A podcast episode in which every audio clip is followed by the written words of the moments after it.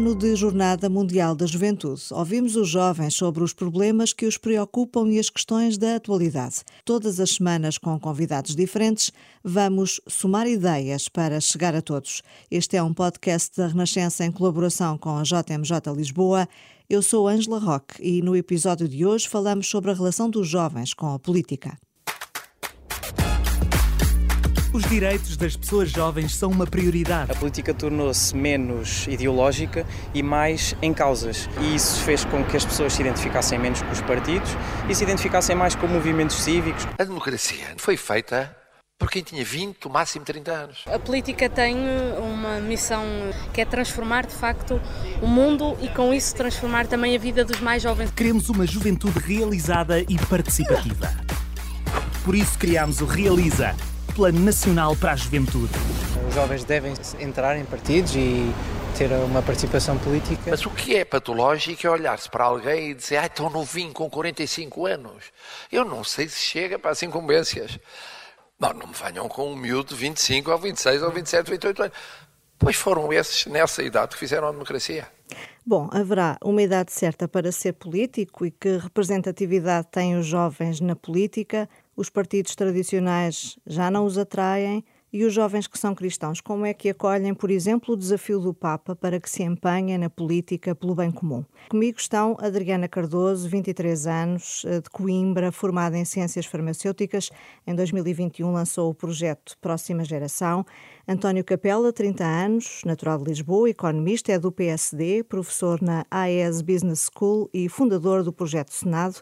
Estamos ainda com Tomás Anjinho Chagas, de Lisboa, 25 anos, jornalista, meu colega e repórter da Renascença no Parlamento. Bem-vindos aos três. Adriana, começo, começo por si. É formada em Ciências eh, Farmacêuticas, não é afiliada em qualquer partido, mas interessa-se muito pela comunicação política e pela intervenção uh, cívica. Foi esse interesse que, que a levou uh, a criar o, o Próxima Geração? E eu diria que, hum, para mim, a política sempre foi a minha mesa de jantar, a minha mesa de almoço e a minha, a minha família inteira. Eu tenho a sorte de ter, eh, não filiação, mas uma orientação política completamente distante da minha família. A minha família é constituída de ativistas antifascistas e de comunistas, e portanto a política para mim é um pouco aquilo que é para a grande maioria dos portugueses. Eram todas as conversas que, que nós uh, vivíamos à, à, à, mesa de jantar: as questões, as questões salariais, as questões de perda de força de sindicatos, todas as questões da não atratividade daquilo que são início de carreiras para jovens, que foi a minha mãe e o meu pai, que, que foram pais muito jovens, e depois isso transitou para mim. E a política sempre foi algo muito presente no meu dia a dia. Mas e a discussão, não é? Que, claro, que é sim, importante. Certo, sim e principalmente a minha capacidade de uh, fomentar opiniões completamente à margem daquilo que era a opinião da minha família no geral. Mas depois, quando é que chegou a esta conclusão de que era preciso criar alguma coisa diferente? Por ter reparado, por exemplo, que sou de uma área que tradicionalmente não está representada nem no comentário que faço, comentário político, nem na análise, nem muito, muito mais comumente na, naquilo que é a Assembleia da República, reparei que existia uma verdadeira necessidade de existir uma academia de formação política com coisas tão simples como como é que eu posso ser um cidadão mais ativo na minha localidade. Como é que eu, por exemplo, posso fazer para querer ter uma ideia de aplicar um fundo europeu à minha autarquia para melhorar a minha zona? Eu vi isto muito a acontecer a mim, quando uh, na zona onde vivo um, foi fechado um contrato de associação sem ser garantida uma rede de transportes para a escola pública mais próxima e nós tivemos que organizar boleias para levar para a escola pública mais próxima crianças porque estávamos a ver pessoas uh, uh, em pleno século XXI a acordarem às seis e meia da manhã e andarem pelo mato para chegarem a uma caminhoneta porque nem sequer existiam autocarros na zona onde eu vivia. Portanto, eu, eu acho que comecei-me a perceber uh, dessa forma uh, o papel interventivo politicamente que os jovens podem ter, não estando uh, puramente ligados àquilo que é política eleitoral e partidária. E essa minha necessidade de criar um movimento associativo, junto com outros cinco empreendedores sociais, e queremos fazê-lo completamente à margem daquilo que são os partidos políticos, e eu não ter encontrado um projeto na minha altura para poder, para poder ingressar, tive, tivemos a ideia de facto de criar esta academia, que está inserida numa rede global de academias. Um, em, que é partidária, não é? Que é completamente Portanto, partidária. aberta, aberta a qualquer jovem que queira claro. fazer formação, porque claro. não formação. Claro, e uma das coisas que nós garantimos, nós não fazemos a mínima ideia da filiação partidária de qualquer um dos, dos alunos que, que, que, estão na nossa academia.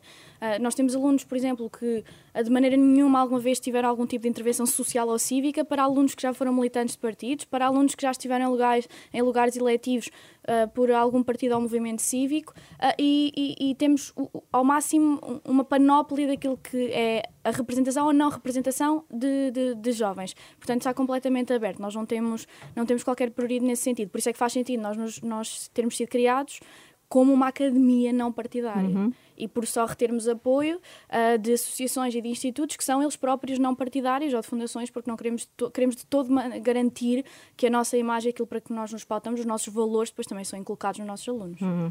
Outro projeto que temos aqui representado é o projeto Senado.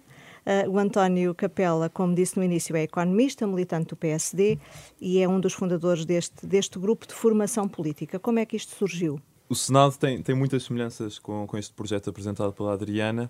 Eu também comecei a ter atividade política muito cedo, intervenção política muito cedo. Que isto já foi criado há 10 anos. Foi criado há 10 anos, exatamente. Portanto, o António tinha 20, 21. Na altura tinha 20, exatamente, uhum. mas comecei a minha atuação política antes. Fiz parte da JSD, deixei de fazer porque fiz 30 anos, mas ainda sou militante do PSD desde os meus 16 anos e gostava muito política e intervinha politicamente. Só que com várias pessoas com quem fui falando e também de uma percepção social existe esta noção de que a política está, está degradada e que há uma degradação na política cada vez mais forte. E que de facto as pessoas também começam a ficar um bocadinho cansadas dos políticos e de certos tiques políticos que se repetem. Eu, eu trago números só, eu sou economista, portanto isto é defeito de profissão, Sim. que é, na década de 70 a abstenção em média em legislativas foi de 14%, na década de 80 foi de 23%, na década de 90 35%, na primeira década do milénio 38%, e na década passada foi de 46%. Portanto, foi crescendo o desinteresse, foi crescendo pelos, o partidos, desinteresse é? pelos partidos, foi crescendo a, a, a, falta de participação das pessoas e o envolvimento na política, foram crescendo também os índices de desconfiança em relação às instituições políticas e foi crescendo também, mais recentemente talvez, os movimentos de populismo que procuram ser também uma alternativa há soluções que vêm mais da moderação, do sistema, seja a palavra Esse é o risco, não é? A, a, porta aberta aos movimentos mais populistas. É o risco da não participação das pessoas e do desinteresse crescente. Eu diria que sim, em parte sim, mas eu, eu, eu vejo as coisas de maneira um bocadinho diferente, apesar de tudo. Eu acho que, de facto, a política deixa de ser exercida com seriedade, tornou-se mais ou menos comum os casos de corrupção multiplicarem-se uhum. na comunicação social, é uma denúncia de algo que acontece, ter um ex-primeiro-ministro com um processo de corrupção em cima tudo isto mostra que há um problema e que ignorar esse problema leva ao populismo. Por isso, o populismo, mais do que ser um problema, é um sintoma de um, de um problema mais estrutural que existe na política portuguesa. E, de facto, de eleição legislativa para eleição legislativa e também presidenciais e autárquicas, os políticos queixam-se, e com razão, de que a abstenção cresce e que o desinteresse cresce. Só que durante os quatro anos do mandato, parece que pouco é feito para reverter isso. Às vezes fala-se em reformas, que é preciso mudar esta lei, mudar aquela outra lei, e há um descontentamento geral face às políticas, mas é a ideia do Senado, e aqui chega ao nuclear, é que esse descontentamento podíamos centrá-lo não nas políticas, não nesta lei ou naquela outra lei, mas nos políticos, mas sim em quem exerce a política. E, portanto, também formam, também se propõem fazer Exatamente. formação. Exatamente. O principal objetivo do Senado é a formação, é dar formação a potenciais agentes políticos. A maior parte das pessoas do Senado são militantes de partidos, vários partidos diferentes, e a ideia é dar ferramentas formativas para que possam desempenhar a política. Eh, repare, um economista tem uma licenciatura de 3 anos, um advogado tem uma licenciatura de 4 anos, um engenheiro 5 anos, um médico 6 anos e um político.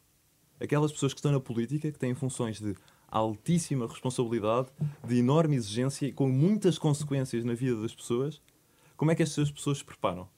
E se nós for, formos olhar, e há fama disto, né, para as juventudes partidárias, habitualmente não são vistas, e habitualmente podemos dizer isto, têm falhado em dois eixos fundamentais. Um eixo é a captação daquelas pessoas que são mais capazes para poder ajudar na política e têm falhado na formação dos seus quadros. Uhum. Então a ideia básica do Senado é, por um lado, procurar aquelas pessoas que têm mais capacidade de fazer política e tentar envolvê-los numa atividade política que seja ativa, que não tem de passar em todos os casos pelos partidos. É verdade. Existe, e agora, nesta introdução que ouvimos deste podcast, eh, uma das coisas que foi referida é isto, que há muito, muita participação pelas causas e movimentos de orgânica diferente da partidária. Mas é preciso perceber também que o papel que os partidos desempenham é inabdicável. Não há democracia sem partidos. As experiências democráticas não partidárias são experiências terríveis da história e nem se percebe bem se são democráticas. Por isso, a democracia precisa verdadeiramente dos partidos e essa desistência dos partidos é um perigo. Por isso, tentar, por um lado, pegar nessas pessoas que têm capacidade crítica, pensamento, valores, virtudes e envolver essas pessoas na, atuação política é uma das nossas missões. E a outra missão, complementar a esta, é pegar nessas pessoas que já desempenham política, que já estão na política, designadamente dos partidos, mas não só, e dar-lhes essas ferramentas formativas. Por isso, uhum. dar mais vontade a quem tem mais capacidade e dar mais capacidade a quem tem mais vontade. O Senado também está aberto a pessoas de, de qualquer filiação partidária? Sim, temos militantes de vários partidos, sim. Desde que não rejeitem a prática religiosa? Uh, não, não, não, não. Isso não. O que acontece é estamos centrados no, nos valores uh, ocidentais, judaico-cristãos. E, mas temos, por exemplo, temos um muçulmano, por exemplo, mas que se identifica com um quadro de valores judaico-cristãos que é a nossa base comum. Uhum. Por isso, partimos de uma grande diversidade partidária, uma grande diversidade de áreas, uma grande diversidade de ideologias, mas pelo menos a base de pensamento uh, estrutural é esta dos valores. E, por um lado, isto como base do combate à corrupção, por isso, ver a corrupção um mal é, é fundamental, ver no, nos grandes valores de, do Ocidente do encontro entre Jerusalém, Atenas e Roma, essa, essa é a nossa base. Uhum. Vamos juntar a, a, à nossa conversa o Tomás, que está à distância, é sempre mais difícil estar à distância, não é, Tomás? Uhum. Uh, é. és, um, és um jovem jornalista apaixonado pelo que fazes e, e, como repórter parlamentar aqui da Renascença, tens uma visão também privilegiada do tema por estares em São Bento. Como é que analisas uh, esta relação dos jovens com a política e, e pergunto se faltam jovens em São Bento? Faltam, faltam jovens em São Bento. Nós, na semana passada, tu, tu referiste este tema e eu fiquei a pensar: será que eu tenho uma percepção errada uh, da coisa por ser jovem e por estar uh, no Parlamento e sentir que há poucos jovens? E depois, uh, não sou economista como, como o António, mas também recorri a números e fui ver: só há quatro deputados, só, aliás, só há oito deputados até aos 30 anos isto significa que são 4% do total do hemiciclo. Eh, e os censos de 2021, pelas contas que fiz, mostram que mais de 10% da população tem entre 20 e 29 anos. Isto seria um número ainda maior se nós estivéssemos a falar uh, da população ativa, contas que não fiz. Ou seja, por alto, uh, nós temos menos de metade dos jovens que devíamos ter uh, no Parlamento. Os jovens estão, por isso, subrepresentados. Isto não é matéria de opinião. fui, fui Uh, fui é uma ver números para ter sim. a certeza, exatamente. Uh, devia haver quase o triplo dos deputados, devia haver uh, praticamente 24 deputados e só há 8. ou seja, não há verdadeiramente uma, uma representação. Se fôssemos ver em termos proporcionais, não há uma representação dos jovens no Parlamento. E Isso... esses deputados estão em que partidos, em que bancadas? Estão, a maior parte deles são do PS, quatro deles são do PS, um acho que é do PS uma, uma deputada do Chega e dois da Iniciativa Liberal. Uh, e isto acontece porque o Partido Socialista conseguiu uma votação tão expressiva que havia lugares que não eram elegíveis que acabaram por ser uh, eleitos e acho que se não fosse a maioria absoluta do PS o número ainda seria menor. Uhum. Isso diminui a sensibilidade política para os problemas dos jovens. Eu acho claro. que isso é inevitável. E eu perguntava-te se há, há, debates e temas que tens acompanhado em que, em que seja mais notória a, a falta que faz haver deputados jovens? Não consigo constatar esse facto exatamente, mas, por exemplo, o problema da habitação. Uhum. Uh, nós temos dados que saíram nas últimas semanas que mostram que um licenciado no primeiro emprego ganha hoje ligeiramente menos do que ganhava um licenciado na mesma situação há, em 2006. Isto é preocupante, mas é muito mais preocupante se olharmos para o preço das casas, que é hoje 75% mais caro do que há 10 anos. Ou seja, de uma maneira uh, mais simples, quem se formou há 10 ou 15 anos não ganhava assim tão mais do que uma, do que uma pessoa que se forme hoje.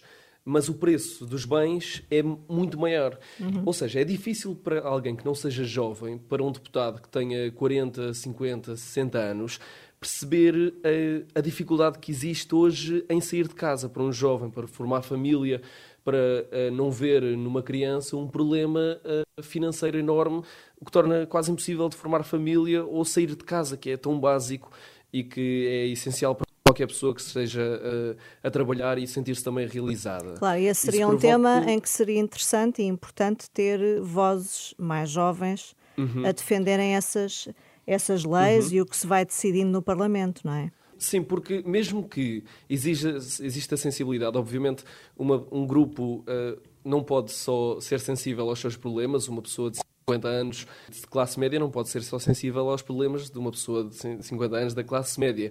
É óbvio que há deputados que têm essa sensibilidade, mas se calhar sentirem o problema, e se calhar se houvesse mais jovens no Parlamento, se calhar as medidas para a habitação, eh, por exemplo, para os jovens, eram muito mais vocais do que hoje são. Claro. E eu acho que isso é inevitável, mesmo que nós queiramos acreditar que as pessoas, que os deputados mais velhos são sensíveis para o problema, eles felizmente não tiveram de passar por aquilo, por aquilo que hoje um jovem da nossa idade, entre os 25, 30, 35 anos, tem de passar para fazer uma coisa tão simples que é eu ganho os meus rendimentos, eu trabalho 8 horas por dia ou mais, e por isso mereço ter uma casa onde viver no sítio onde trabalho. Claro, e só para, para chamar a atenção que a habitação será também um tema aqui do podcast uh, Somar Ideias, uh, uma destas semanas. Uh, Pergunto-te ainda, Tomás, tirando as juventudes partidárias, há, há algum esforço visível por parte dos partidos para irem invertendo esta falta de representatividade dos jovens na política? Não sei, eu acho que a falta, de, a falta de, dos jovens na política, as culpas não, só, não podem ser só uh, colocadas nos políticos, nem só nos jovens. Eu acho que é dos dois. Eu acho que os, os partidos políticos têm uma responsabilidade nisso, porque acabam por. Eh, isto é a minha visão de fora. Neste momento estou no evento do PS, já estive do Sim. PSD, do Chega, do Bloco de Esquerda, do PCP. Eu observo os partidos de fora e observo-os a todos, o que me dá uma boa percepção de modo geral como a política uh, funciona em Portugal, mesmo que os partidos sejam muito diferentes uns dos outros. Mas existe um desinteresse de, dos jovens na política, e ainda que não exista desinteresse pelas causas. Exatamente. eu uhum. acho que uhum. se fala, que se discute em temas, mas existe, eh, de modo geral, na minha geração, eu digo isto com algum pesar, existe alguma falta de memória política, porque eu acho que a geração dos meus pais, por exemplo, a geração dos meus avós tem uma ideia do que é o privilégio de poder votar e de poder participar que nós não temos. E eu acho que isso é grave, isso é, demonstra também alguma ingratidão por aqueles que tornaram a votação e a participação política numa realidade. Acho que nós devemos uh, agradecer uh, a essas pessoas e, a, e, agradecer a essas pessoas é participar. Mas, de um modo geral, eu acho que os partidos também estão um bocado virados para si próprios, ou muitas vezes funcionam em circuito fechado, tanto o PS como o PSD viram-se para as juventudes partidárias e a prioridade é muitas vezes segurá-las e, e aquilo funciona mesmo como um circuito fechado e muitas vezes aquela Sim. ideia de discutir lugares em vez de discutir políticas começa muito cedo e isso acho que também não é saudável em democracia. Bom, e essa questão da liberdade e do direito ao voto também são valores que devem ser passados não só em família, mas também na escola, digo eu. Eh, o que é certo é que tanto a próxima geração como o Senado mostram que, que a política pode e é atrativa para os jovens. Portanto, há jovens que querem participar, têm essa, essa ânsia de participar, que se mobilizam uhum. por grandes causas, mas de facto podem não se rever nos partidos tradicionais. Então, o que é que afasta os jovens da política? Uh, Adriana? é claríssimo que o principal problema tem que ser colocado precisamente nos partidos, nomeadamente nas juventudes partidárias. O estudo mais sério que foi feito sobre a questão de voto e, e, e de política em jovens, que foi o da, da Fundação Francisco Manuel dos Santos, um, mostra-nos que 85% dos jovens têm orientação política, mas na melhor das hipóteses, com os números que temos de todas as juventudes partidárias que existem em Portugal, na melhor das hipóteses, apenas 4% dos jovens estão filiados numa qualquer juventude partidária. Isto indica que, obviamente, existe um fosso enorme de capacidade de retenção das próprias juventudes partidárias e mais tarde dos próprios partidos daquilo que é, daquilo que é a nova geração. E a razão é muito simples. Há pouco, há pouco o Tomás dizia que uh, é por, por exemplo, o, o Partido Socialista ter uma grande expressão parlamentar que tem quatro deputados jovens. Na verdade é porque a forma de, de, de fazer listas do Partido Socialista é por cotas, ao contrário da, da do PSD e dos outros partidos, e o secretário-geral só tem 30% daquilo que é uh, os números de, de lugares eletivos em relação à, à eleição anterior, e há, há quase um um, um, acordo tácito de que existem um conjunto de jovens das juventudes partidárias que têm que estar em, locais, em, em locais eletivos. E é, e é, por, isso, por isso mesmo que, que uhum. assim é. Uh, porque se nós formos a ver os números da, da percentagem total de votantes do PS e do PSD, uh, os jovens não prefazem mais do que 18%. Mas vamos ver partidos novos, como a Iniciativa Liberal e o Livre, e prefazem quase 40%. Isto indica que é verdadeiramente um problema dos partidos, e nomeadamente dos partidos clássicos, de captarem uh, jovens para fazer política. E por uma razão.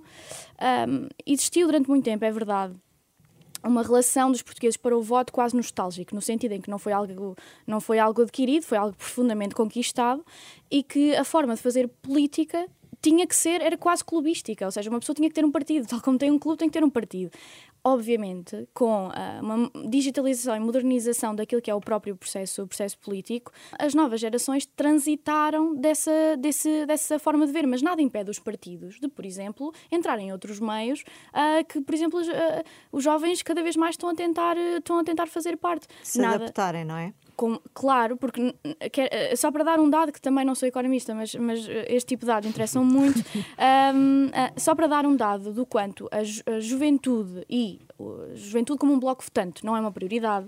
a Fundação Gulbenkian fez um estudo para o Fórum de Intergeracionalidade em que analisaram em 2019, no ano interparlamentar, tudo o que eram debates, discussões e, e todo o tipo de, de, de, iniciativas que eram feitas em sede parlamentar em relação a matérias de futuro, que era de coisas tão simples como a sustentabilidade a segurança social, as alterações climáticas e aquilo que é o cheque ecológico que estamos a deixar para as novas gerações. E neste, neste bolo enorme de, de, de, de declarações e de debates, apenas 9% mencionavam algo no campo lexical de juventude. Portanto, não podem dizer que não faz falta existir uma representação de jovens na própria Assembleia da República e por várias razões. Como disseram, um distanciamento enorme daquilo que é um, a vivência uh, de um jovem comum. Independentemente da filiação partidária ou da ideologia de algum jovem, uh, nós sabemos que 30% dos jovens estão em locais de trabalho em que eles são muito mais, uh, têm muito mais qualificações para o trabalho que estão a fazer e quando temos um tecido empresarial feito de pequenas e médias empresas, muitas vezes as pessoas que estão a entrar agora no mercado de trabalho como jovens têm mais qualificação do que, do que, os, do que os seus próprios quadros de gestão. Sabemos que é uma realidade da nossa geração serem precários até muito para além daquilo que era o, o aceitável para iniciar uma vida, uma vida em comum e depois chocamos termos os piores dados de, de idade de saída dos pais da, da, de, de saída de casa dos pais, dos pais da sim. Europa. Sim. E, e, depois isto tudo é uma bola de neve, obviamente, porque criar um, um problema que para mim é, é a minha a principal preocupação. A nossa democracia é feita de um contrato social. Ou seja, eu e o António estamos em idade a contributiva e, e vamos trabalhar para garantir que a geração da minha bisavó e da minha avó um, conseguem ter acesso àquilo que o Estado Social tem para lhes oferecer mas eu em várias conferências e em vários sítios que vou pergunto a, um, a uma sala inteira de, de, jovens se eles acreditam que vão ter acesso a uma reforma e quase nenhum levanta a mão. Pergunto-lhes quantos deles acham que vão ter uma casa própria para habitar até aos 35 anos. Quase nenhum levanta a mão. E se experimentássemos fazer este tipo de perguntas uh, à geração dos meus pais e dos meus avós, num, num, exercício semelhante, provavelmente levantavam mais vezes a mão.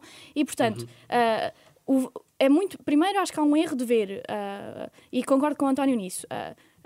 Constantemente olhar para os partidos como um alvo a bater é completamente errado. Nós estamos numa democracia eleitoral que é feita de partidos. O que nós temos que garantir é que todas as outras formas fora partidárias e fora e fora eleitorais que, que, estão a ser utilizadas para fazer política, que os partidos também lá conseguem chegar para captar, para captar verdadeiramente jovens. Porque é verdade que cada vez mais a minha geração se orienta por causas e muito pouco por aquilo que são os valores de um próprio partido, porque também não se sente representado naquilo que são as políticas dos próprios partidos. Sim. E só acerca das juventudes partidárias. Nunca ninguém se lembrou de colocar, e isto e é uma das coisas que mais me incomoda, como colocar pensionistas fechados numa sala a falar sobre assuntos pensionistas.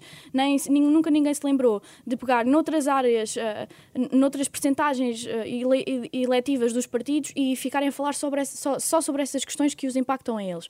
Mas é isso que fazem aos jovens, é isso que os partidos fazem coloca-nos numa sala a falar sobre juventude e políticas de juventude. Um, e só, não é? E só, isso mesmo. E depois, quando chegarem a uma certa idade, depois transitam para os partidos, vão falar de política a sério. Onde é que isto é atrativo? Claro, claro que não é. Claro. António. Como é que se inverte isto? Uh, sim, antes, oferecer só uma visão um bocadinho contrastante. Que sim. Eu, eu não acho que haja um problema de representatividade, né? porque eu, por exemplo, não sinto que um deputado, por ser jovem, me represente mais ou menos necessariamente, porque pode haver, e nisso concordo com o que o Tomás dizia, de facto, quem é jovem, à partida, vai ter uma sensibilidade maior. Mas não é, não é necessariamente por causa disso um representante. Portanto, pode haver políticos mais velhos, com muita qualidade, que defendem boas políticas de juventude. Evidente. E pode haver políticos Até porque jovens também têm que são, filhos são e também péssimos, conhecem os exatamente. problemas dos filhos e dos Exatamente. netos. Isso pode ser é? Mas- aplicado a qualquer tipo Claro, de assunto. claro. Qualquer- mas eu acho que sim. isso é muito importante sublinhar, não é? porque não ver eh, nos políticos representantes dos meus interesses. E até acho que eh, há uma certa pedagogia política, e os políticos devem ter essa pedagogia, esse interesse, e o jornalismo também, penso eu, que é de fazer as pessoas votar a pensar no bem comum e no interesse nacional e não ter o político para defender os meus interesses, mas sim os interesses do meu país, mesmo que às vezes isso me possa prejudicar a mim mesmo. E isto que dizia agora e bem a Adriana também, a respeito, por exemplo, dos desequilíbrios que há na segurança social, que é também este alertar a população mais, mais velha, os reformados, que existe também uma ameaça para os mais novos para solidarizarem com, com, com esse aspecto e que isso é um aspecto positivo. Por isso, os, os políticos estão mais chamados, na minha opinião, a unir, a agregar, do que a dividir, do que a representar esta classe, aquela outra classe. Sim. Portanto, não, não estamos chamados aqui a fazer um combate de jovens contra mais velhos. Eu penso que isso é um erro que não beneficia nem os mais velhos, nem os jovens, nem o país. Portanto, Sim, é, mas, é mais merece, uma mas questão. merece reflexão. Merece no, reflexão. No, no mix de opiniões que, que ouvimos no início do debate, ouvimos o Presidente da República falar da questão da idade, não é? A lembrar que a democracia se fez com líderes políticos bastante jovens. Na política em Portugal, eh, a idade ainda é um posto, no sentido de se considerar que só é credível quem é mais velho? Neste sentido, a reflexão eu que eu penso- proponho é neste sentido. Eu, eu, sou, eu sou jovem, não é? Tenho 30 anos e penso que é preciso uma certa humildade, que é para admitir que uma pessoa com 30 anos tem menos experiência e sabe menos, menos coisas do que a partir de uma pessoa com 60 anos. E eu espero, com 60 anos, saber mais do que sei hoje. Por isso, eu, eu acho que isto é um aspecto positivo. De facto, esta geração, em muitas coisas, é a geração mais preparada de sempre, porque é, nunca tivemos tantos portugueses na universidade como temos hoje. Isso aí também é um- é um aspecto positivo. E aqui, quando falava só da sua pergunta de como é que invertemos isto, tenho, tenho, tenho esperança, porque esta geração, sendo a geração partidariamente mais afastada de sempre, além de ser a mais preparada de sempre, é a partidariamente mais afastada de sempre, eu vejo nisso um perigo, como dizia na minha intervenção anterior, porque de facto os partidos são instituições que são fundamentais para criar processo legislativo, para, para fazer reformas do país, para fazer o país avançar. Mas isto é uma vantagem por uma razão que pode parecer um bocadinho paradoxal, que é a seguinte: é preciso desconfiar é quando um jovem ou uma pessoa revela demasiado interesse em fazer política e quando tem uma fixação com aquilo que é política. Muitas vezes por trás disto estão interesses, e as pessoas conhecem as histórias que estão nos jornais, não é? interesses de carreirismo, interesses de, de poder, Chamados e- políticos profissionais. os chamados políticos profissionais. Ou cham- pré-políticos profissionais, Exato. jovenzinhos Ou caso. que já querem ser Sim, ou, Sim. exatamente, ou políticos profissionais em preparação. E, e isto aqui é uma ameaça. Nesse sentido, a nossa geração, esta geração atual, sendo a geração que está partidariamente mais afastada, é aquela que tem mais vantagens para, para poder aproximar-se da política. Ainda, ainda há duas semanas atrás estive no Porto, em que fui dar uma conferência eh, sobre voluntariado e política. Decidiram juntar estes temas, coisa que eu, que eu acho interessante, juntar o voluntariado com a política. E estava a falar para uma série de voluntários, sobretudo voluntárias do Porto, que fa- fazem voluntariado em São Tomé. E eu, eu estava precisamente a lançar esse desafio, isto também é esta ideia do Senado, que é tinha mais de 100 pessoas na plateia que não queriam fazer política, que não tinham qualquer interesse em fazer política. E eu penso que a ideia-chave é esta: é, precisamente por essas pessoas não quererem ser políticas, por não quererem fazer políticas, são as pessoas que a política precisa. A, a política precisa de pessoas desprendidas, que não queriam estar na política, mas que estão chamadas a estar. E, e acho que aqui, e o Tomás dizia isto muito bem: há críticas a fazer aos partidos, os partidos fecharem-se em si mesmos, os partidos terem lógicas internas, que são difíceis de compreender para fora, e muitas vezes os partidos não estão inter- interessados em receber mais pessoas, porque isso significava que determinados barões locais podiam perder poder, Exato. mas também é uma crítica a fazer aos jovens. E o Tomás também dizia isto. Porque é preciso perceber que os partidos, apesar de tudo, estão abertos. Então é possível entrar nos partidos e é possível transformar os partidos. E que essa transformação é feita de duas formas. A primeira, nem todos são chamados a desempenhar, que é participação por militância, de entrarem nos partidos. A, a pessoa não tem que entrar num partido que concorde com tudo. Por isso, provavelmente não entraria em partido nenhum. É, é- é quase impossível uma pessoa concordar 100% com um partido. Isso é, é, é, é utópico. Por isso, não concordar com um partido não é uma razão para não entrar nesse partido. E haver um descontentamento dos jovens face ao- ao- aos partidos é um argumento para os jovens intervirem para transformarem esses partidos com os quais não concordam. E por isso também este desafio que lanço neste podcast aos jovens de entrarem para transformar. Entrarem porque não concordam. E não não entrarem porque não concordam, que é normalmente o que acontece. E a segunda maneira de transformar é votando. Votando. Premiando os partidos que defendem os interesses nacionais e que defendem o bem comum e penalizando os partidos que estão fechados, que estão cerrados sobre lógicas próprias e que não querem verdadeiramente transformar o país. Tomás, queres intervir aqui nesta altura? É importante aquilo que o António estava a dizer, de haver pessoas que não querem fazer política a interessar-se na política, isso é o mais importante. No entanto, eu acho que as pessoas que querem fazer política devem estar na política, porque elas também são importantes. Nós funcionamos em, em democracia representativa, precisamos de alguém que nos represente, não é? Mesmo que a maioria das pessoas, o mais saudável é que a maioria das pessoas não queira fazer política e depois queira só ser representada. É assim que funciona a a nosso, o nosso sistema e acho que era bom nós temos mais pessoas, como dizia o António. Também concordo que é preciso as pessoas não terem aversão aos partidos e não terem medo de os mudar por dentro. Uma solução mais uh, radical, isto é uma, uma opinião que eu não tenho fechada, mas acho que é uma, uma discussão que deve ser feita, que é, se nas, nas legislativas, por exemplo, houvesse a quantidade de pessoas de percentagem que votasse em branco fosse representada por cadeiras em branco no Parlamento, talvez pudesse ser um abrolhos para muitos partidos perceberem que não estão a chegar às pessoas, que não estão a satisfazer a vontade das pessoas. Isto era uma medida um bocado radical. Eu não estou a dizer isto em relação à abstenção, estou a dizer a pessoas que se dão ao trabalho de ir votar, mas que quando chegam à urna dizem não há nenhum partido que me represente. Eh, porque essas pessoas são completamente. Esses votos vão para o lixo eh, e normalmente nunca provocam uma mudança nos nem uma partidos. reflexão, sim, é. Sim, nem uma reflexão, porque são normalmente números muito baixos e se calhar até são muito baixos, precisamente porque as pessoas percebem que esses votos vão para o lixo. Uhum. Uh, em contraponto, também acho que é importante admitir que há partidos que estão a conseguir chegar aos jovens melhor do que outros. Há bocado falavam da iniciativa liberal, o Bloco de Esquerda também uh, tem alguma uh, penetração nos jovens e também o LIVRE também está a conseguir fazer política para os mais novos. Isso é muito importante perceber que as gerações mudaram, também tem de se mudar a forma de fazer política e de chegar às pessoas mais novas. De, e a forma de comunicar. A par da Sim. idade, da questão da idade, há também a questão da paridade, da representatividade, por exemplo, das jovens mulheres. Adriana, há poucas mulheres jovens uh, políticas a intervir politicamente? Sim, e mesmo sim. adultas, não é? Se formos olhar para o sim. panorama político. Se já adultas já Exatamente. há falta, quanto mais jovens, jovens mulheres.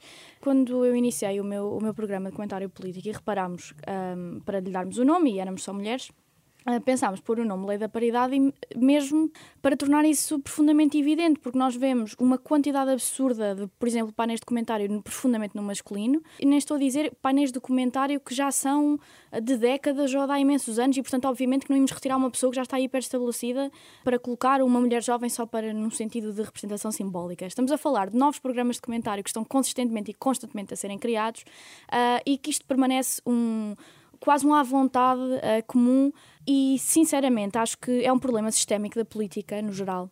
Porque a política e a política partidária ativa, principalmente, faz-se muito aquelas reuniões ao fim do dia, a horas altíssimas à, à noite, uh, e quando se entra naquele, naquela, naquela idade de dar o salto, ou seja, de de facto, por exemplo, entrar numa direção num partido, ter um papel mais ativo numa conselhia, numa distrital, o que seja, normalmente é numa idade em que as mulheres estão, por exemplo, a começar a ser mães. E para além da componente, eh, obviamente, de mulher, acho que existe muito esta penalização pela própria, pela própria mulher e maternidade, que é algo para mim, sendo cristã, não faz absolutamente sentido nenhum, porque existe uma vontade muito grande em termos pais a saírem de casa e ou, praticamente não conseguirem estar em casa com os seus filhos para ter uma vida profissional e depois política partidária, e não vemos esse mesmo à vontade, ainda culturalmente, com mulheres na política, porque aliás vamos ver que existe a lei de cotas e de facto existe uma representação mínima por lei nas próprias listas, mas sim em posições de direção, uh, cotas, ou seja, em forma interna nos próprios partidos, e em mulheres de, em, em condição de vice-presidência de, de, de, partidos, e mulheres em, em, lugares de liderança de diferentes conselheiros e distritais, e mulheres em, lugar, em lugares eletivos em percentagem com homens. E depois vamos, vamos de facto verificar que existe um problema que acaba por ser propriamente cultural.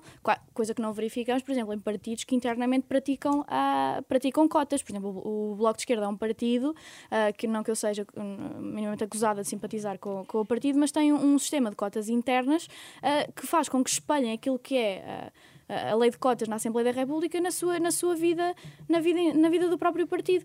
E temos também ainda outro fenómeno, que é mulheres serem colocadas em posições eh, praticamente de limiar das listas para lugares de eleição, que depois acabam por renegar ao próprio papel, caso tendo, tendo sido eleitas, para depois outro homem entrar no papel ou, ou no lugar que ela iria, que ela iria ter. E uma coisa que, que, a mim também me incomoda, muitas vezes, tal como fazem aos jovens, colocam mulheres em salas a falar sobre ser mulher e coisas uh, de género, que é algo que não faz muito, muito sentido naquilo que, que eu acho que é a nova vaga de feminismo. Mas cada vez menos vemos mulheres ativamente a discutirem política como qualquer outro, outro, outro painel de comentário. Enquanto isso for uma raridade, uh, eu acho que ainda há um, há um, longo caminho a fazer definitivamente, sim. Uhum.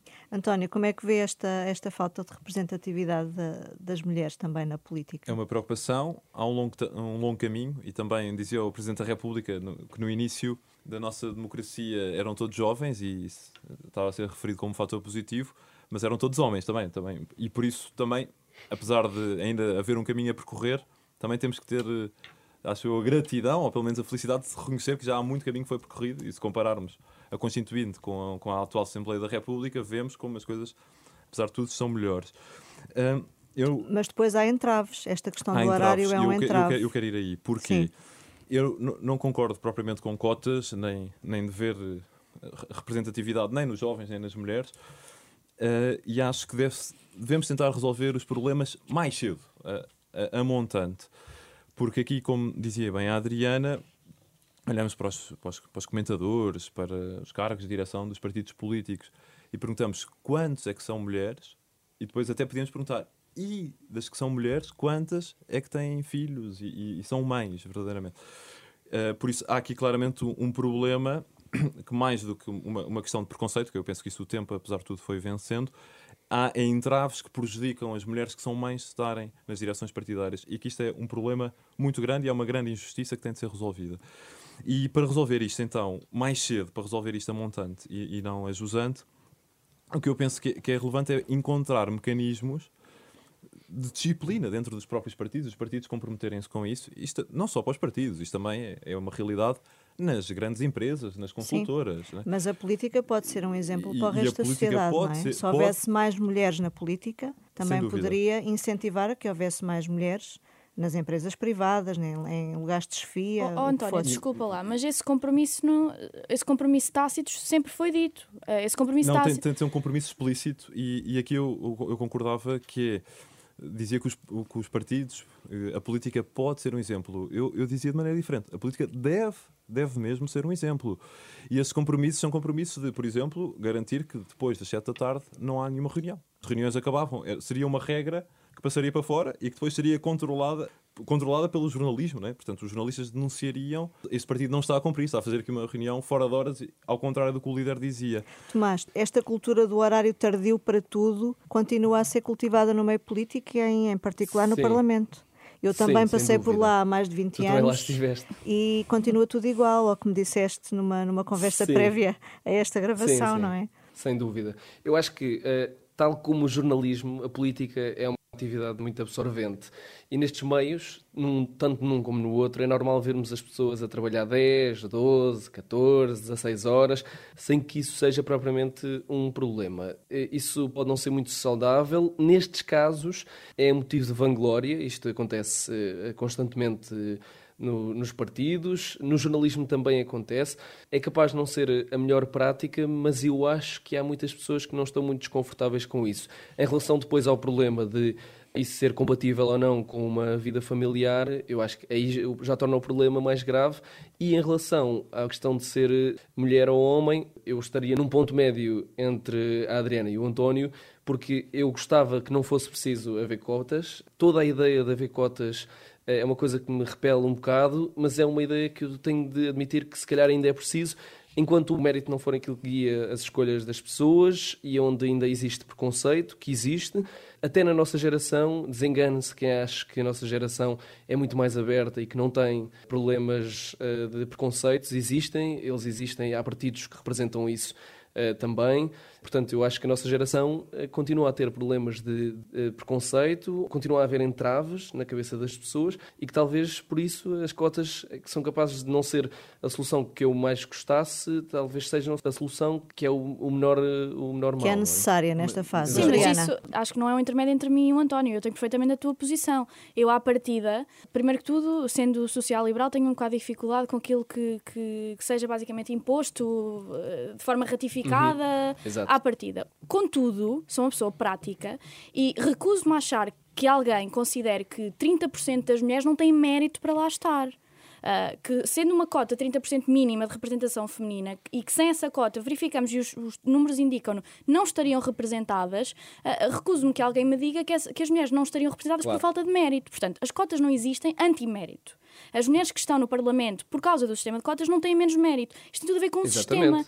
Porque não uma... foi isso que eu disse. Exatamente, eu concordo contigo. O que eu estava aqui, okay, okay. Eu estava aqui a, a, a tentar colocar, colocar claro é que qualquer sistema teórico eh, que eu me possa considerar que não é o ideal para mim, mas que eu vejo os efeitos práticos e os números são claros e que verdadeiramente provocam um avanço que não teria sido alcançado de outra forma, desenganemos-nos de forma completa. Todos os estudos o indicam. Existe uma autora que não pode ser considerada de todo ser de esquerda, Diane Forgoth Roth, que até faz parte do Hoover Institute nos Estados Unidos, que é um think tank bastante direita, que exemplifica claramente que como uma mulher direita defende o sistema de cotas políticos, mesmo nos próprios Estados Unidos, por causa precisamente do fator penalizador de ser mãe, que de outra maneira não era conseguido ser remediado no curto espaço de tempo uh, de outra forma. E se nós chegarmos de facto a uma altura em que as cotas deixam de ser eh, necessárias, temos um sistema partidário que seja permeável a uma entrada equitativa, tanto de mulheres como homens, eu não sou daquelas pessoas que acham que, que as leis são estanques e que não devem ser atualizadas. Acontece é que se, as leis, se a lei da paridade não tivesse sido inculcada e se não tivesse sido colocada uh, uh, em ação, eu tenho muitas dúvidas que, que tivéssemos uh, várias mulheres deputadas que estão. E só Sim. mais um ponto que queria que queria replicar o que disse o Tomás, é, é facto que nós temos consistentemente, na última legislatura, vê, é, visto ataques serem feitos a mulheres deputadas. Nós, nós vimos deputados uh, a virarem-se para uma deputada uh, do, do, do, PAN, da líder parlamentar do PAN, que é unideputada, e, e ser comentado o seu aspecto físico. Vimos, por exemplo, na questão de que, que, que o nosso presidente Marcelo Rebelo de Sousa disse muito bem, utilizar o fator jovem como penalizador. Um deputado do, do, do Chega virar-se para uma deputada da Iniciativa liberal e fazer um comentário completamente uh, de, de, menorizar aquilo que a deputada tinha dito, chamando de jovem menina e, e absolutamente condescendente. Portanto, uh, claro que é cultural, claro que é sistémico eh, de forma, de forma política, isso é, é absolutamente óbvio. E vemos, por exemplo, que não replica aquilo que é o pensamento da nossa geração, porque independentemente de sermos de esquerda ou de direita, eu tenho sérias dúvidas que alguém não ache que o papel da mulher não, e, e, o fator mulher-mãe não deve ser penalizador de, da entrada àquilo que é, àquilo que é o, o panorama político. Portanto, eu, eu, diria que também estou no meio ponto, como, como uhum. o Tomás acabou de dizer, acerca desta questão das cotas. É, António. Sobre isto, sim, eu começava por isso que a Adriana dizia, concordo 100%, que não é uma questão de esquerda e direita. Aliás, eu lembrava-me do governo do Siriza, não o atual governo da Grécia, mas o anterior, tinha 12 ministros, 12 homens, um governo de esquerda e isto, aliás, por ser de esquerda talvez tenha falado menos, mas acho que esta questão de esquerda-direita não é assim tão óbvia em relação a, a, este tema. Depois, o que eu queria alertar, e este era o ponto que eu queria enfatizar, que era que as cotas não resolvem o preconceito, né? e, e que, aliás, muitas vezes até multiplicam e já, já ouvi muitas experiências desagradáveis, incluindo o meu partido, que muitas vezes se acusa, quando uma mulher está num lugar, diz assim, ah, se calhar é só por ser mulher, e que isto é horrível, isto é absolutamente inaceitável. E as cotas criam este perigo porque criam, com, multiplicadas com o preconceito, criam este discurso que é, que é inaceitável, quer dizer, que que, que, pode ser profundamente injusto. Claro, mas sem cotas nem estariam lá. Essa, é, bom, é isso, isso eu não sei, isso eu não sei. De facto, todos os dados isso, o indicam. Isso, todos não... os dados sérios sobre este assunto indicam. Não? Porque aqui o que eu acho que é mais importante é nós devemos querer resolver os problemas na raiz e devemos perceber porque é que as mulheres, sobretudo as mães, não estão. E nós percebemos que, para não fazer teorias e para não fazer depois leis cegas, é ver as coisas na origem, ver as coisas no concreto. Porque é que uma mãe não está no Parlamento? Não está no Parlamento por todas as reuniões implicaria que sairia a terça, quarta, quinta e sexta, teria que sair às 10 da noite e que isso é insustentável. Então vamos resolver esse problema com, com coragem. Não, não é fácil, obviamente, havendo todos estes hábitos do horário que o Tomás também dizia e, e, e que já, já foram apontados, estes horários que estão incrustados e que fazem parte da realidade partidária, da realidade política e do dia a dia, mas é preciso nessas coisas sim, um murro na mesa.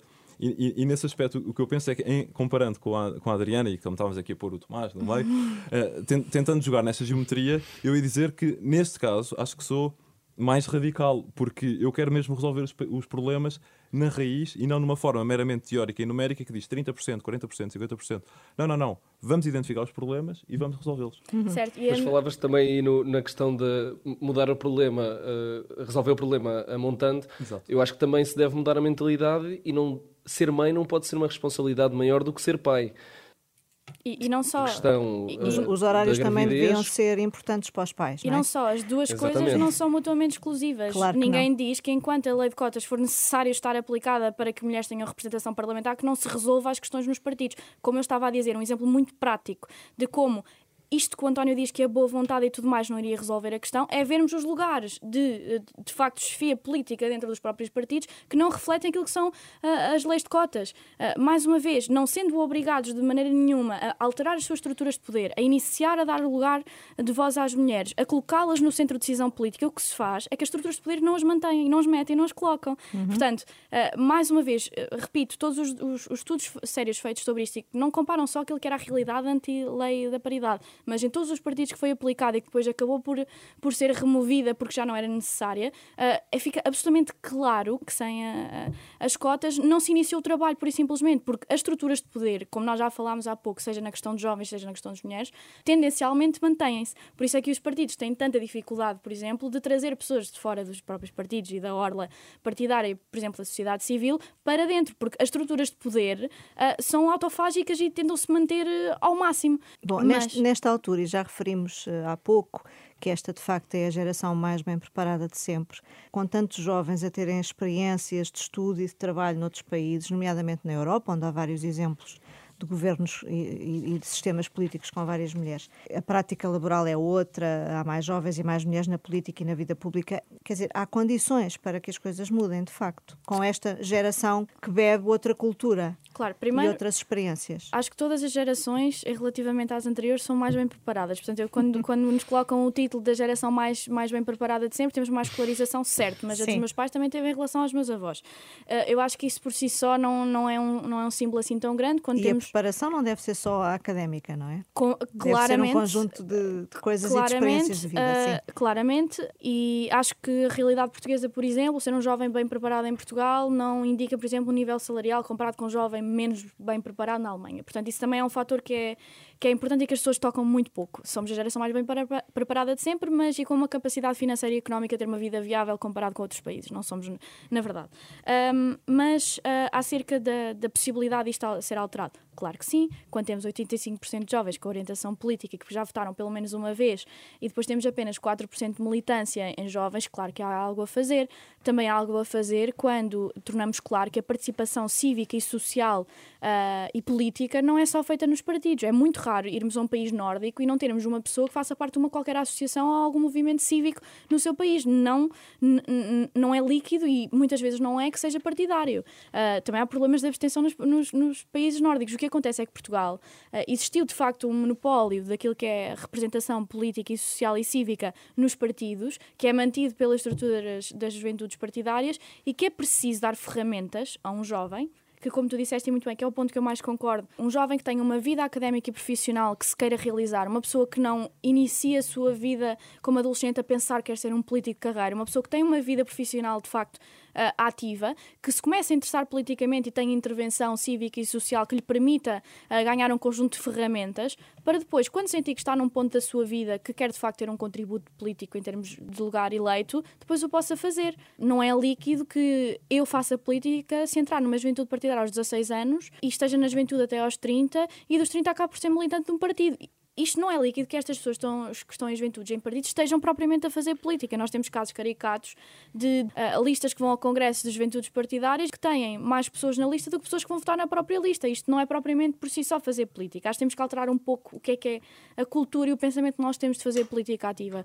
Há pessoas que eu acho e sinto genuinamente e sinto isto na minha academia que querem mudar a sua zona local, que uh, querem formar uma associação. Um, um exemplo incrível de, de, de, um dos alunos desta, desta, desta edição que me disse que vive no Seixal e tem, tem muitos migrantes lá, uh, que estão, alguns de forma pronto, temporária, mas outros que depois acabam por ficar, e gostava de criar uma associação cultural para que eles possam trazer aquilo que é a sua cultura musical e artística da sua zona para poder, poder também dar aos jovens do Seixal uh, uma ideia daquilo que é interculturalidade que não teriam acesso de outra forma, porque não é uma região propriamente uh, so, de, de, de, economicamente muito elevada. E, portanto, este tipo de impacto real, um impacto social e, e cívico, não, não fica só na, nos partidos. E acho que se uhum. for possível cada vez mais trazermos os jovens para uma atuação cívica e social mais ativa e cada vez mais cedo, um, acho que as coisas se resolvem por aí, não só em termos partidários. E por isso é que projetos como os vossos, o Próxima Geração e o Senado, são, são importantes, não é? Para ir debatendo e ir fazendo caminho. António. Sim, e concordando com isto que a Adriana dizia agora, que há várias formas de exercício na comunidade, além da forma política, formas cívicas, de grupos musicais, de voluntariado e várias iniciativas que, de facto, a nossa geração tem bastante, mas a nossa geração também tem, tem outra ameaça, apesar de tudo, que é a questão de poder, e com a pandemia essas coisas acentuaram-se, que é ficar demasiado fechado no digital no em minha casa, através do meu computador. É verdade que através do computador também há muita coisa boa que se pode fazer, mas este desafio também, essa importância da rua, não é? de, de ir ao encontro do outro, de olhar frente a frente, do estar, do ajudar, de ver quem precisa no meu bairro. Isso, isso aí também é muito importante, essa importância do local sobre aquilo que é central. Mas com, com uma nota negativa, que é, nós gostamos de dizer o mais preparado sempre, o mais, mais menos político de sempre, e também podemos dizer, isto sem dúvida nenhuma, isto já não é um lugar comum, que é, vivemos claramente nos tempos em que a sociedade está mais envelhecida do que nunca, do que nunca. Não, não há qualquer antecedente histórico, nem no Império Romano, na Idade Média, nunca uma sociedade foi tão, uh, tão envelhecida. Isto é um desafio para todos, sobretudo para os jovens, uh, mas os jovens são também cada vez menos e representam cada vez menos.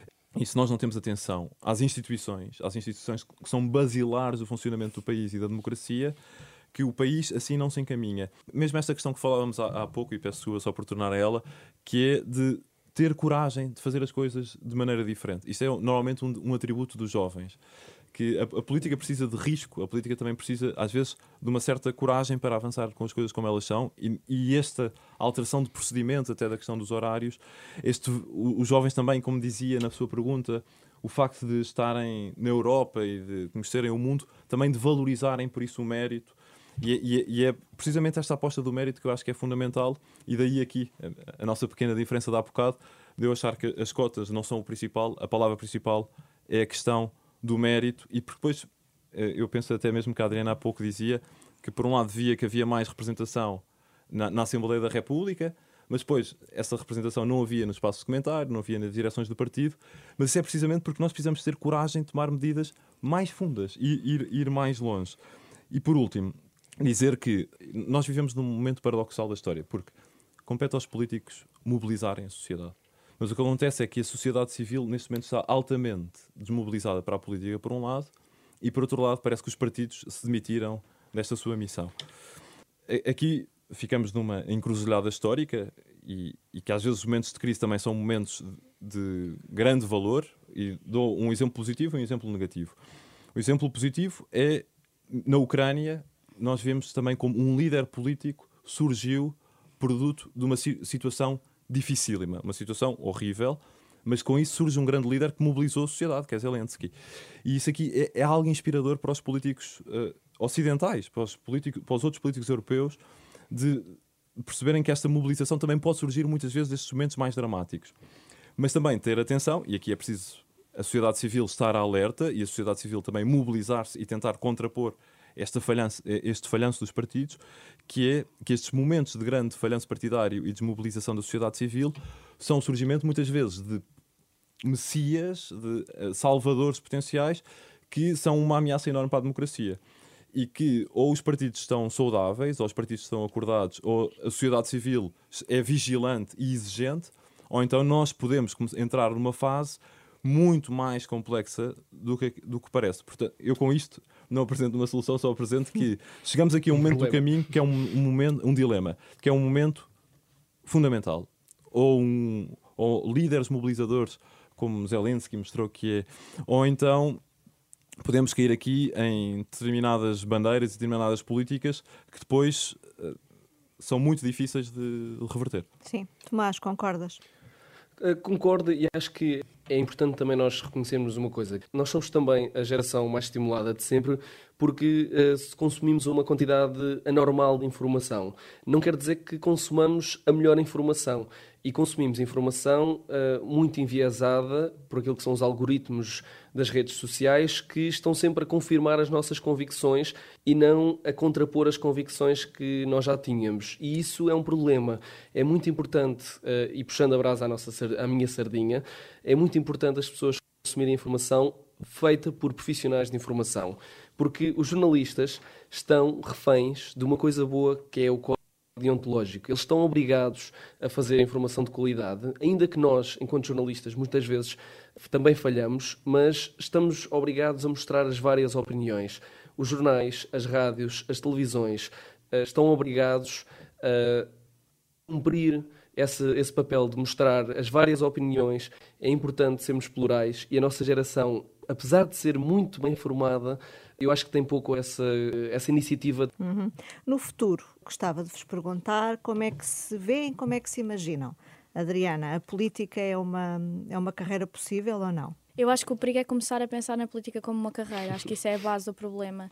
Qualquer pessoa que na minha idade diga de forma absolutamente definitiva que existem, garanto, eu tenho a certeza, eu conheço várias e o António também deve conhecê-los, que dizem que aquilo que querem fazer é, é ser político de uma forma carreirista, essa, essa é a base do problema. Eu gosto de política, também gosto muito da minha profissão. A minha pergunta não era bem nesse sentido. Eu sei, mas era eu gosto se de. se via a servir na política, num cargo político, como farmacêutica de formação. Sim, eu, para mim seria uma honra servir o meu país, independentemente da maneira como o servisse. Uh, e, e, e, sinto que qualquer pessoa que goste de política mesmo, em algum ponto da sua vida, se tem que colocar na posição de poder vir a servir outras pessoas.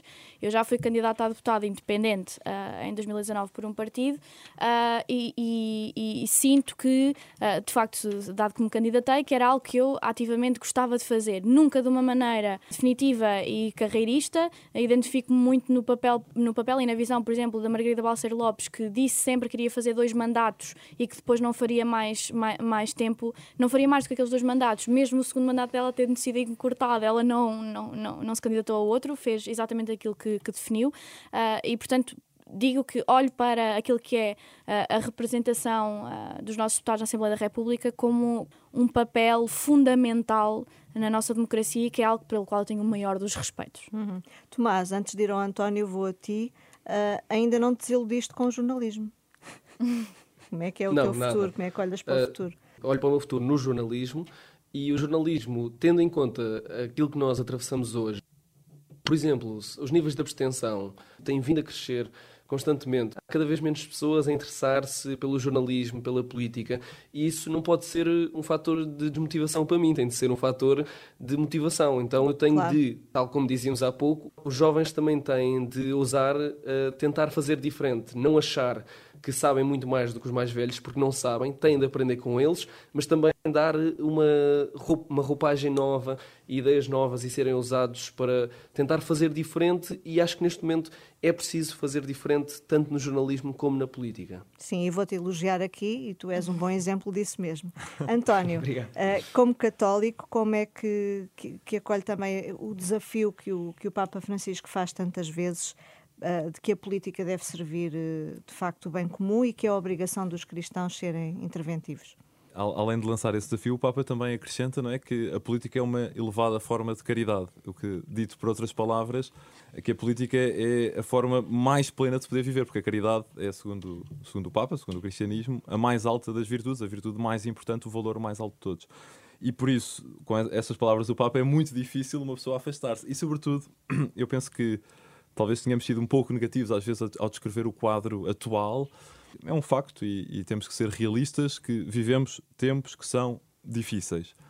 E depois temos em segundo lugar também ter presente que se somos uma geração preparada, a mais preparada sempre ou não, não sei se é um lugar comum, mas somos uma geração, geração tão preparada é porque o nosso país nos deu muito e nos dá muito continuamente. Os nossos pais deram-nos muito, a geração anterior deu-nos muito, a geração anterior também nos deu democracia e é preciso responder e como católico diria isto, com, com gratidão. E a gratidão tem de ser uma gratidão que é interventiva, que é não desperdiçar todo este tesouro que é a democracia e este país incrível que nós temos.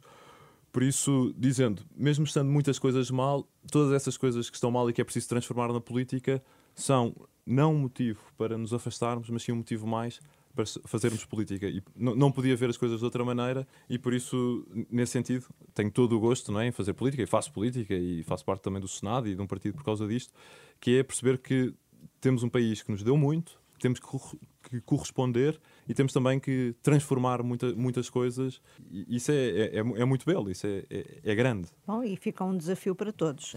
Este é um espaço uh, que realizamos em colaboração com a Jornada Mundial da Juventude, em pano de fundo, e por isso lanço-vos este, este desafio final. Se tivessem a oportunidade, que, que pergunta fariam ao Papa? A minha pergunta, só para dar um interregno na mesma, eu, como, como mulher cristã e católica e praticante, eu sinto-me uh, muitas vezes como uma raridade na minha geração e, nomeadamente, no meu círculo de amigos e naquilo que é também aquilo que é, por exemplo, política na, feita na, na camada mais jovem. E, portanto, a pergunta que eu, que eu gostava de fazer é com as novas gerações uh, cada vez mais socialmente progressistas, como é que se concilia aquilo que é o conservadorismo clássico uh, social da Igreja e como é que conciliamos esta nova forma de pensar das novas gerações com o objetivo, para mim, de as trazer para a própria fé e, e não propriamente resignar-nos que, que se afastem e que e percam uhum. completamente aquilo que é o papel que, que para mim tem de espiritualidade, mas de muito mais, de tudo aquilo que ser cristã e católica me dá. Gostava uhum. de saber como é que, de facto,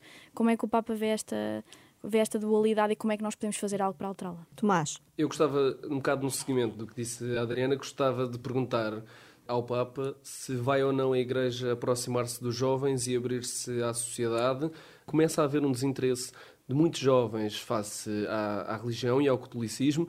Acho que era importante uh, encarar isso e resolver vários problemas, um dos quais era perguntar se vai ou não a Igreja verdadeiramente encarar e resolver o problema dos abusos sexuais de menores. António. Eu perguntava ao Santo Padre, em política nós temos muitas ideias, há muitos temas, muitos conteúdos, muitas notícias também. E como é que nós podemos fazer uma política que esteja centrada nos mais frágeis? Portanto, muitas vezes aquelas pessoas que são mais necessitadas são também as mais esquecidas. Qual é que é o giro, qual é que é a rotação que nós temos que fazer para pôr no centro do debate político as fragilidades daqueles que mais precisam do apoio de, de, da sociedade, não só do Estado, mas mesmo de toda a sociedade. Como é que temos uma política centrada nos mais frágeis? Muito obrigado aos três pela vossa participação. Neste Somar Ideias, falámos da relação dos jovens com a política, com Adriana Cardoso, Tomás Anjinho Chagas e António Capela. Eu sou Angela Roque e volto na próxima semana com um novo tema e novos convidados.